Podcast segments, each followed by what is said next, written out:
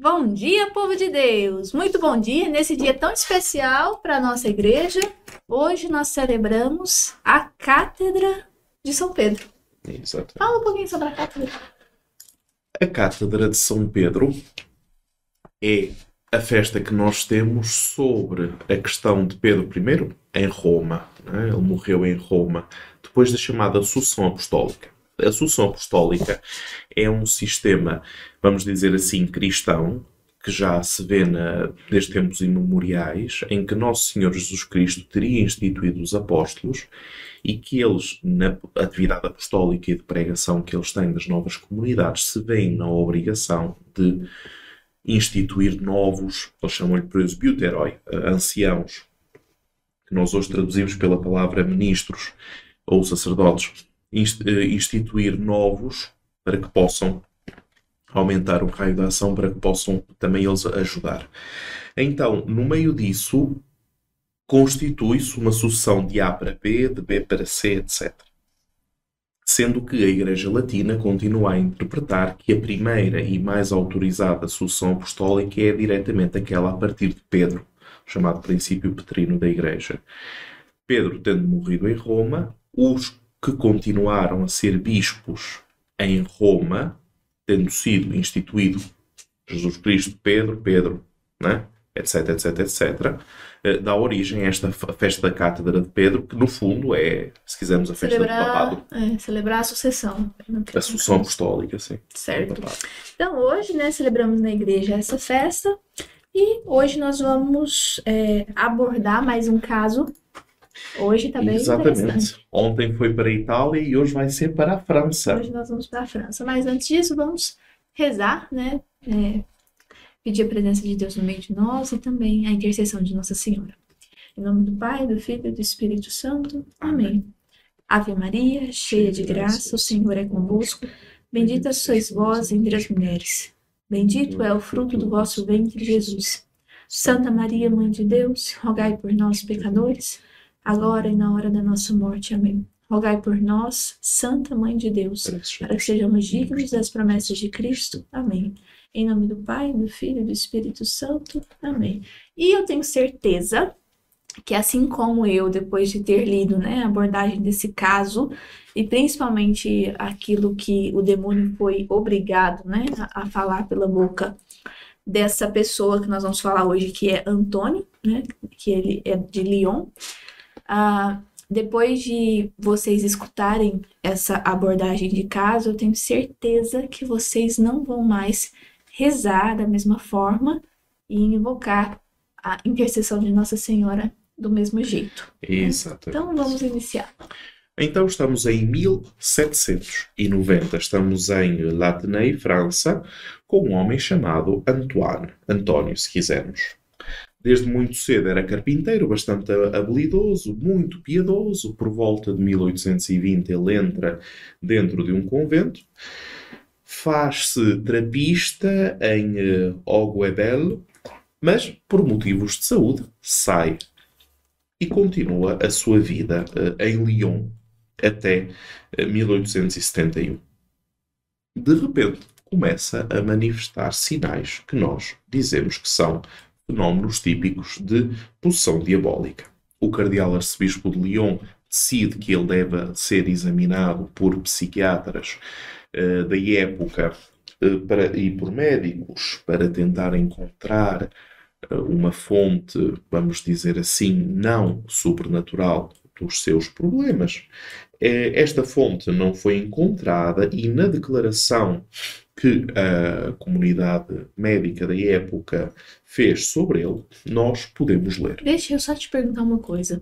É, já era então de costume da igreja ah, ir atrás, por exemplo, de médicos, psiquiatras, para poder estudar os casos? Sim, ainda hoje uma das eh, partes que lhes éramos hum, socialmente falando mais que mais simplificaram é o seguinte: se na época ainda ainda poderia haver uma interseção direta entre eh, fenómenos, má leitura entre fenómenos psiquiátricos e fenómenos eh, e fenómenos maléficos, hoje a situação está ao contrário.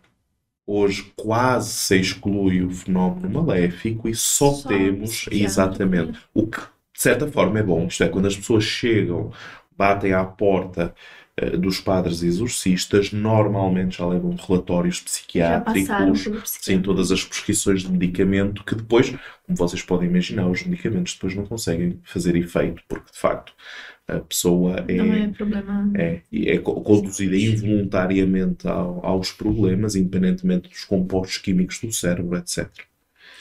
Então, nós vamos agora ler a declaração que, no caso, os médicos, né, deixaram por escrito Sobre Antoine. sobre o Atuano, o Antônio. António.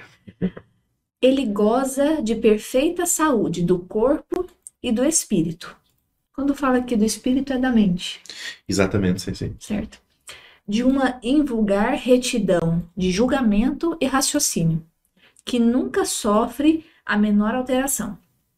Nem mesmo nas crises extraordinárias que nele se repetem inesperada e frequentemente sob a influência de uma causa desconhecida, não avaliável com os meios de nossa arte, que faz seu corpo agir e falar por sua boca, independentemente de sua vontade. Na nossa primeira entrevista com o senhor Antônio, o extraordinário que fala pela boca veio à nossa consciência. Ele nos fez a história da nossa vida, desde os 12 anos, e nos deu detalhes que só Deus, nosso confessor, e nós mesmos conhecemos. E temos testemunhado que o mesmo se repetiu para outras pessoas, algumas das quais se converteram. Exatamente. Então, reparem que o desejo, o desejo não, mas o conhecimento das de coisas ocultas no discernimento dos espíritos, ou seja, no discernimento se a pessoa de facto está sob a ação do maligno ou é apenas uma projeção psicológica ou é apenas um eh, desequilíbrio químico que deve ser tratado por um psiquiatra, um, um dos fenómenos é o conhecimento das coisas ocultas. Que inclusive vai ser tratado na, na aula Na aula zero, zero, sim. né? Porque essa questão das coisas ocultas, às vezes a gente leva para o lado de Deus, né? É, Como se fosse assim, Deus que quer me revelar o meu futuro, alguma coisa assim. Voc- Vocês lembram-se quando os discípulos perguntaram a Jesus quando é que ele voltaria? E Jesus responde que o fim dos tempos não compete a mim, é só a Deus Pai. Então, O que eles queriam saber era o conhecimento do futuro. Nem ele mesmo disse. É, esse sempre foi o atrativo número um desde sempre na humanidade, tentar, tentar saber se vou ganhar a lotaria, tentar saber. Então há um santo, agora não consigo precisar quem, que uma altura disse: se eu soubesse quando é que eu vou morrer, se eu soubesse o dia em que eu vou morrer, eu ficava louco. Isso. Porque eu sabia, reparem, eu sabia que vou morrer daqui por 40 anos, então eu faria tudo e mais alguma coisa na minha vida. O problema era que eu sabia que naquele dia eu iria morrer e então eu iria viver para aquele dia. Ou seja, se eu, vou, se eu sei que vou morrer amanhã, eu hoje vou.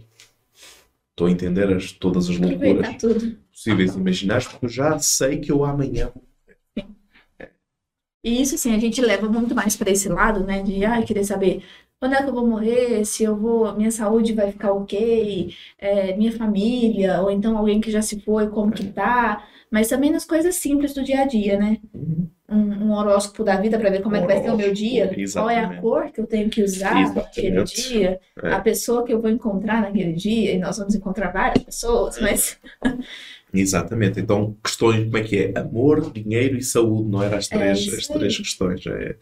E assim, o, e assim o, o demónio vai jogando com o que está no mais profundo do coração das E a pessoas. gente faz isso também sem querer, por falta de formação mesmo. é, a gente faz isso até com Deus, até no momento de oração, né? Eu vou para uma pessoa para rezar comigo, por exemplo. Quantas pessoas já vieram me pedir para que eu rezasse, impusesse mãos, aquelas coisas todas e reza e me dá um discernimento se eu faço isso ou aquilo, Hum. se eu dou esse passo na minha empresa ou se eu recuo, É, se eu compro até carro, se eu Dinheiro, compro esse carro ou aquele investimento. sabe? Então, assim, é, mas eu tô pedindo é pra Deus. Pois. Entendeu? Então aqui acontece um outro fenómeno. Um outro fenómeno que é aquele de. É que quebra o mandamento, não tentarás o Senhor teu Deus, Sim. não é? E acontece outro fenómeno que é aquele de eu, eu de alguma forma, eu quero criar um canal direto de acesso à divindade e eu vou contradizer as palavras. Eu penso que foi de São Domingos Sávio que lhe disseram: Se o mundo acabasse amanhã, o que é que tu farias? E ele respondeu, e ficou famosa na história: Continuaria a fazer o que estou a fazer hoje, desde que essa seja a vontade de Deus. Então, confundir a vontade de Deus com uma perspectiva pessoal de favorecimento. Deus vai-me dar aquele segredo e eu, através daquele segredo, vou aumentar as vendas na minha empresa. E se não der certo, E se não der certo, a culpa é de Deus. Assim, assim eu desresponsabilizo. isso. Não pode ser. Isso não é cristão. Não é cristão. E então, como nós podemos ver aqui acerca do, portanto, do relatório que eles produziram, a determinada altura ele tem um conhecimento de coisas ocultas das pessoas, melhor, extraordinário, assim que eles dizem no relatório. Uh, tem conhecimento de coisas ocultas uh, das pessoas que estão à volta dele. Essas coisas ocultas, de facto, dizem claramente que a pessoa, uh, que, que, a pessoa não pode, não pode ser. Os médicos não se vão limitar a um exame inicial, o caso foi estudado, considerado, e, lembram, e lembrem-se que nós estamos a falar de 1790, 1789 foi a Revolução Francesa. Então, o que é que acontece a seguir? O iluminismo, o racionalismo, que nega a possibilidade de transcendência ou apenas de uma só transcendência chamada cristianismo, numa espécie de nós aceitamos, aceitamos todas as espiritualidades que existam no mundo porque elas são meramente sociológicas, praticamente é isto. Claro que a comunidade médica da época em bater-se com um caso destes deixa as pessoas mancas, porque como é que é possível que um possuído possa saber de coisas que aconteceram quando as pessoas tinham 12 anos? Muito bem. Dito isto, o caso foi examinado uh, do ponto de vista médico, também do ponto de vista teológico, também examinaram e, de facto, a conclusão foi corresponde aos critérios de possessão. Uma das características mais extraordinárias era que o diabo, quando se manifestava no possuído, dizia ser Isaac Caron, gritando de voz, de voz, a voz alta, como é característico nestes casos, a típica barulheira, o caos, a confusão, típica do demónio, dizendo que conhecia Cristo Deus e que estava chorando de raiva por ser forçado a confessar por boca daquele homem as verdades da fé cristã porque ele sabia que isso era um testemunho da verdade divina.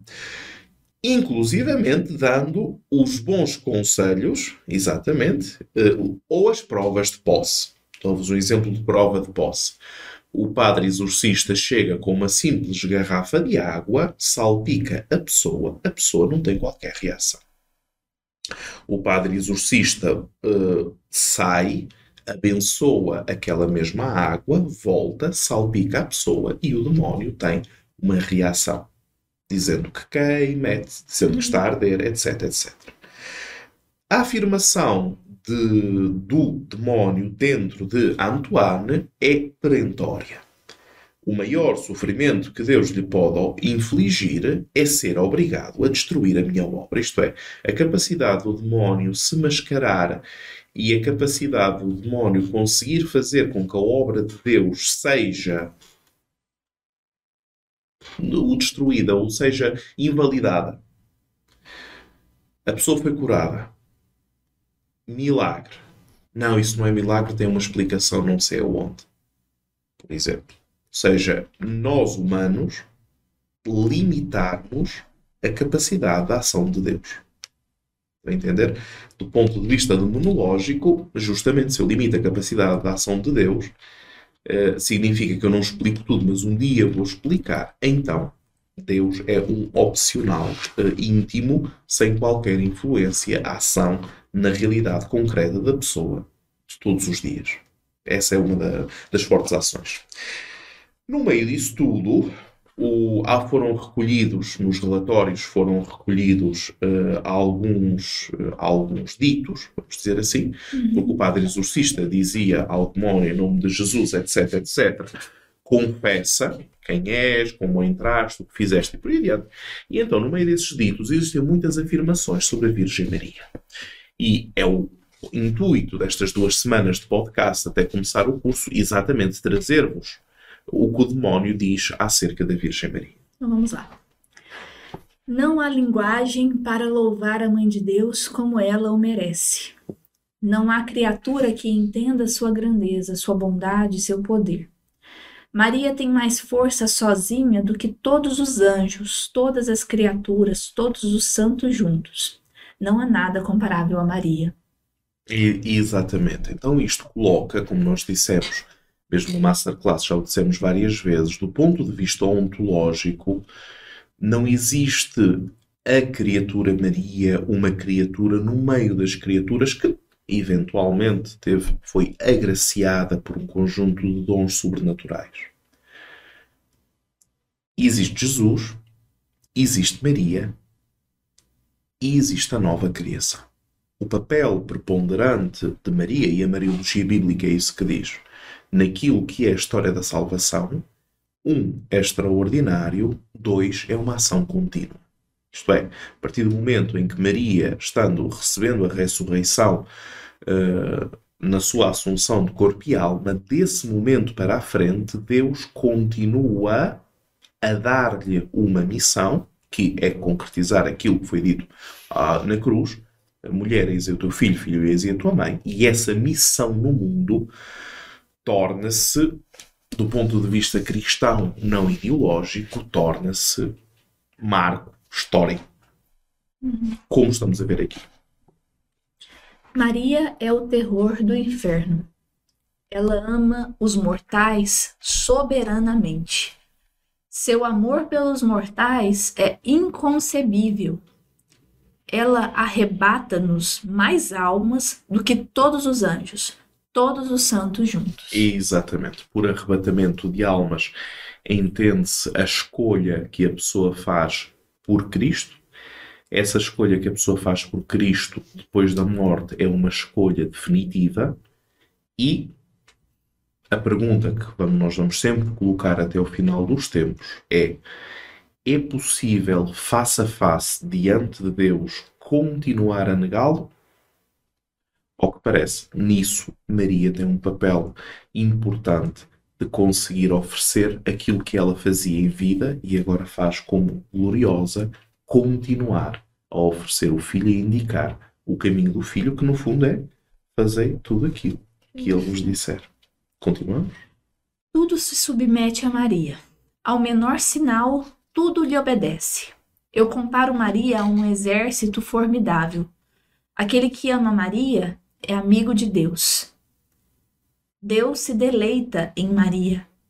Prova-o nunca recusando uma das graças que ela lhe pede.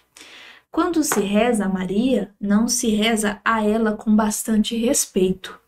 Não se reflete que honrando Maria se está honrando a Deus, que a fez como ela é. Exatamente. Então, reparem, o papel tão particular de Maria, uma eleição tão particular, singular, irrepetível de Maria, essa mesma eleição, não é, chamada Elexio, torna uma criatura sim, mas um ser tão especial, tão único e tão transversal.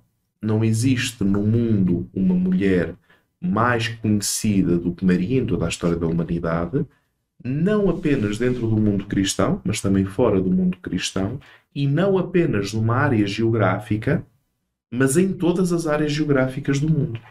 Maria continua, Maria continua a, a estar presente. E a intercessão de Maria, claro, nós já estamos numa fase pós-conciliar em que o o termo de mediação de Maria, claro, entende-se a mediação de Cristo não é exclusiva, mas inclusiva, logo inclui a mediação de Maria, mas para não dar muita confusão, eh, muitos nós cegos na cabeça de, de pessoas um pouco mais delicadas, então o que nós dizemos é a intercessão de Maria. Claro, o mistério da intercessão de Maria é, é gigante, é inconfundível, é, é secular. Não é uma coisa que nasceu agora, como estamos a ver na. Como, estamos, como já nós conseguimos demonstrar na, no Stellarium, portanto, na Mariologia medieval, os primeiros vestígios sobre, sobre Maria que existem, e nós agora estamos a demonstrar no podcast, uh, reconstruindo esta, esta história dos vestígios mariológicos espalhados no mundo, que de facto é, é extraordinário, como praticamente a partir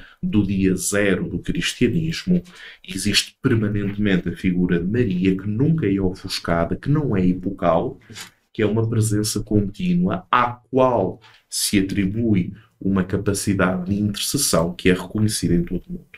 É interessante que aqui ele professa, né, que quando se reza a Maria, não se reza com bastante respeito.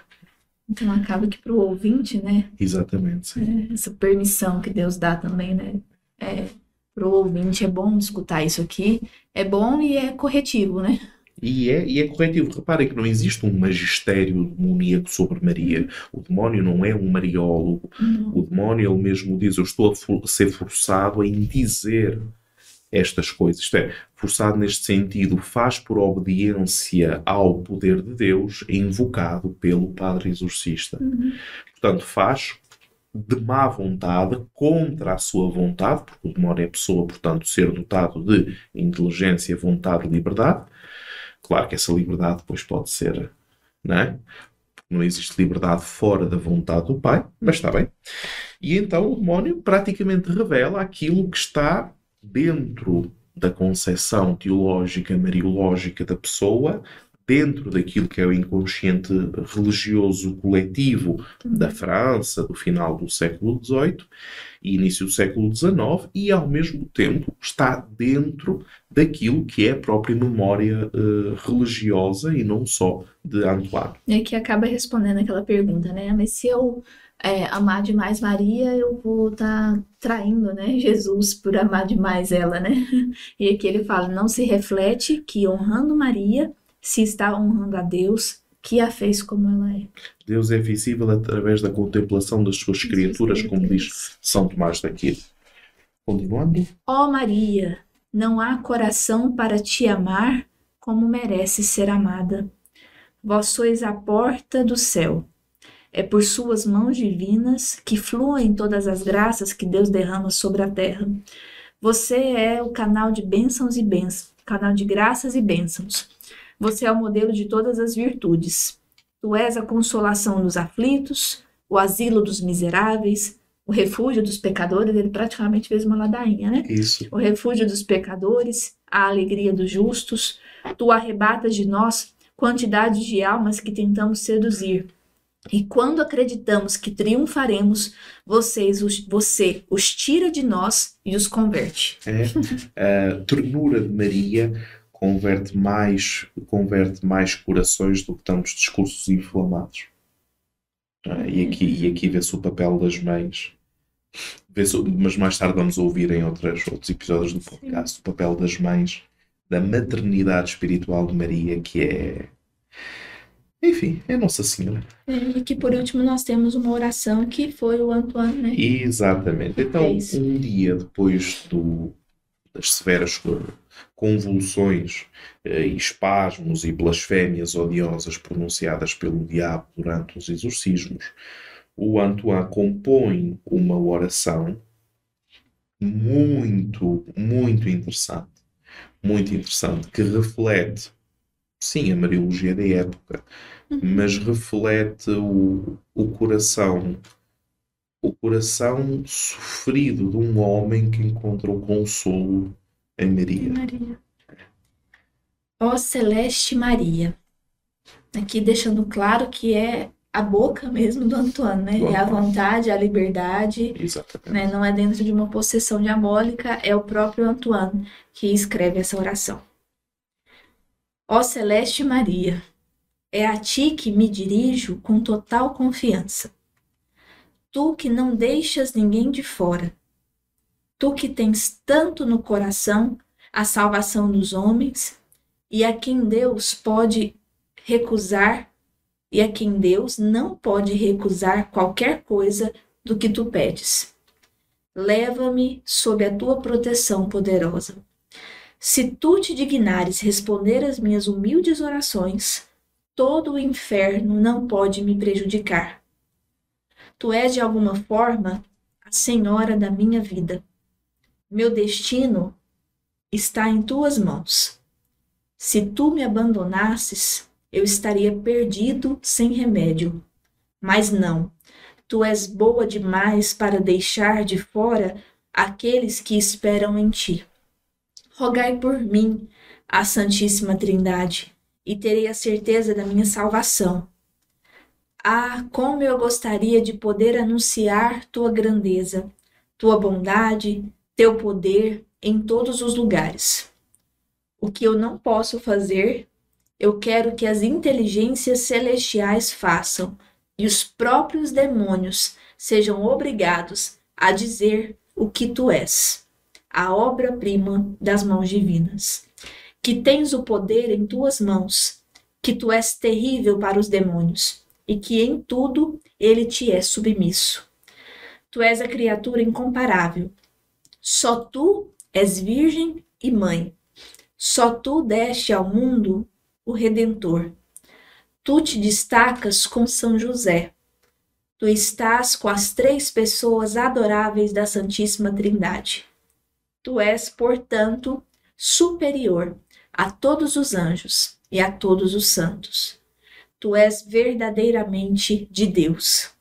Espero em ti e acredito firmemente que todos os poderes infernais não poderão triunfar sobre mim. Amém. Que todos os anjos e todos os santos te bendigam para sempre. Ah. Amém. E foi a oração de encerramento de hoje. Essa é sensacional. Nós vamos é, aproveitar e postar essa oração é, nos grupos do WhatsApp, né? O pessoal que está no grupo ainda da Masterclass da Bendita e o Maldito, e também quem já está inscrito no curso, nós já vamos postar para vocês, tá? Esse texto para vocês poderem é, rezar. Rezar, exatamente. Rezar, porque é, é uma oração magnífica. Uhum. E assim nós encerramos, lembrando que é, nós abrimos as inscrições para a aula zero do curso A Bendita e o Maldito. Dentro dessa aula zero, nós vamos tratar de um tema que não vai ser tratado dentro do curso. Por isso é aula zero e é uma aula gratuita. O tema será seitas e coisas ocultas, né? Seitas e ocultismo. Então, nós vamos abordar no dia 4 de março, às 19 horas, essa aula zero. Para se inscrever, jornadalocus.com barra aula zero, tudo em extenso. Aula zero. É. Não é o zero. Com Z. É, aula zero com Z. Então, nós esperamos você, sua inscrição, e aí você vai fazer parte de um outro grupo só dessa aula zero, né? Nós não vamos postar essa aula zero mais em lugar nenhum. Ela acontecerá somente de forma ao vivo, né? Não então, ficará não ficará gravada. Portanto, acessa, se inscreve e faça parte conosco dessa aula zero que está sendo preparada com com, com muito fulgor. Vou usar uma palavra. Trabalho, trabalho, Muito trabalho. trabalho. Vamos ser sinceros. Muito trabalho. Então, nós esperamos vocês também amanhã, às 9 horas da manhã, aqui no podcast, para uma nova abordagem de caso. Deus nos abençoe, em nome do Pai, do Filho e do Espírito Santo. Amém. Amém.